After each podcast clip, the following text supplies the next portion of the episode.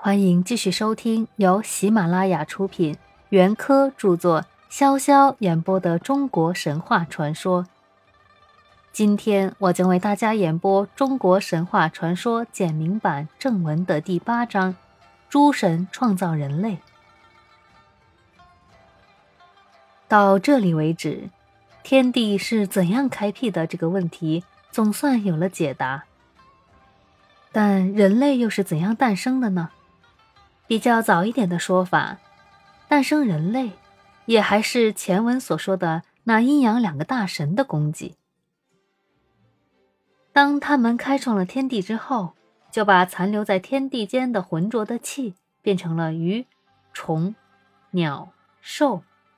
把清明的气变作了人类。这类气体变化的学说是没有什么人相信的，所以后来湮灭下去。没有产生多少影响。晚一点的说法则说，人类还是由那个伟大的盘古在垂死化身的时候，身上各种各样的寄生虫，因风所感变化出来的。这种说法固然更是增加了盘古的伟大性，但同时却也损伤了人类的自尊心，所以终究没有流传开来。更晚一点的说法是，则说。盘古也有一个妻子，妻子当然会生儿子，人类就这样衍生繁衍下来。这虽然是合情合理的论调，但却又破坏了人们对伟大盘古的幻想，所以毕竟还是没有取得大众的公认，沉沦了。还有一种奇特而又美丽的说法，说人类是天上诸神共同创造的。皇帝创造了人类的阴阳性器官，上骈创造了人类的耳、口、鼻、目，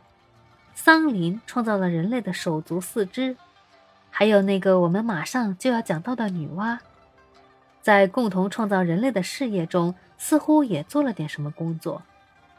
但究竟做的是什么工作，我们却还不太十分清楚，